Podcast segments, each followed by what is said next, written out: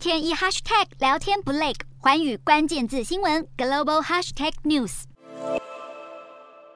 这一节的寰宇大话题要来关注到的是，全球通膨加剧，各国央行加速升息，也让金融救火队国际货币基金 IMF 纷纷的大幅下修全球的经济成长率。不过，IMF 究竟扮演着什么样的功能呢？其实，一九四五年成立，一九四七年正式运行的 IMF，它是联合国在第二次世界大战之后，为了要加强国际经济合作、重建国际货币秩序而建立的附属机构之一。那么，主要就是由一百八十九个国家来组成，致力促进全球货币合作，确保全球金融稳定，促进国际贸易。那么，IMF 的职责其实就是汇率的监督、技术协助，还有财务协助。那么，与世界银行不同的是，IMF 它提供的是一个中短期的融资，要来解决国际之间货币与汇率的混乱，来帮助国家解决收支逆差的一个困境。那么，至于国家如果是向 IMF 来借款的话，必须需要在五年内的时间要偿还。那么，世界银行的宗旨就不太一样，他们是要提供一个长期的融资，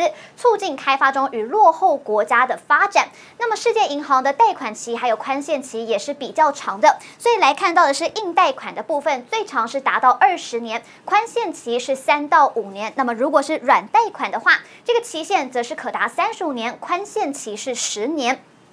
那么到目前为止，其实 IMF 已经协助过了许多的国家度过金融困境，像是最大的债务违约国，也就是阿根廷，他们的通膨率是达到了百分之六十，所以导致他们的币值是不断的创新低，因此向 IMF 商定了大笔的贷款。那么目前也完成了首次的审查评估，IMF 他们将会提供四十亿美元来援助阿根廷。那么同样是深陷债务危机的，还有就是斯里兰卡，它现在就是卡在中国“一带一路”的。陷阱当中，以及乌俄战争的影响，所以直接就是引爆了他们的经济崩盘。那么在能源还有食物短缺的一个情况之下，更是产生了人道危机。因此呢，IMF 就表示他们会全力的来支持斯里兰卡度过危机。另外，与斯里兰卡相似的其实就是巴基斯坦，因为近期他们的外汇存底从二月的一百六十亿美元到近期六月只剩下一百亿美元了，所以已经不够去支付近两个月的进口费用。那么如果处理不当的话，有可可能就是会步入斯里兰卡的后尘。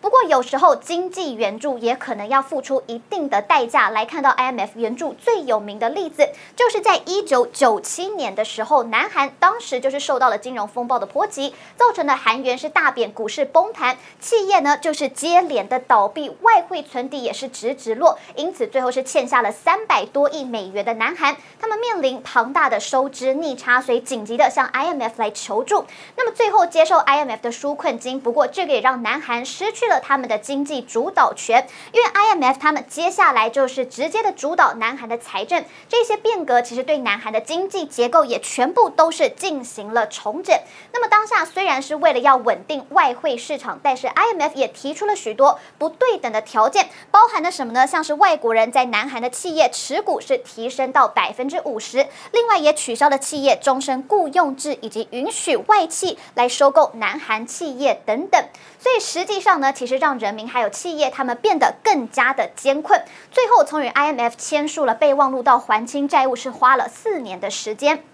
不过，IMF 对于确保全球金融稳定，还是发挥了极大的作用。去年，为了在疫情期间促进全球流动性，那么 IMF 他们批准了是六千五百亿美元的特别提款权分配计划。那么其中大约是有两千七百五十亿美元，主要就是提供给像是新兴市场还有开发中国家。包含的就是低收入国家要来帮助他们应对这场疫情的危机。虽然虽然 IMF 的存在或许是有一些争议的，但是可以肯定的是，面对未知的金融风暴，IMF 的协助确实也避免了大国横强、小国消失的局面发生。Hello，大家好，我是华远新闻记者孙艺林。国际上多的是你我不知道的事，轻松利用碎片化时间吸收最新国际动态，立刻点选你关注的新闻议题关键字，只要一百八十秒带你关注亚洲，放眼全球。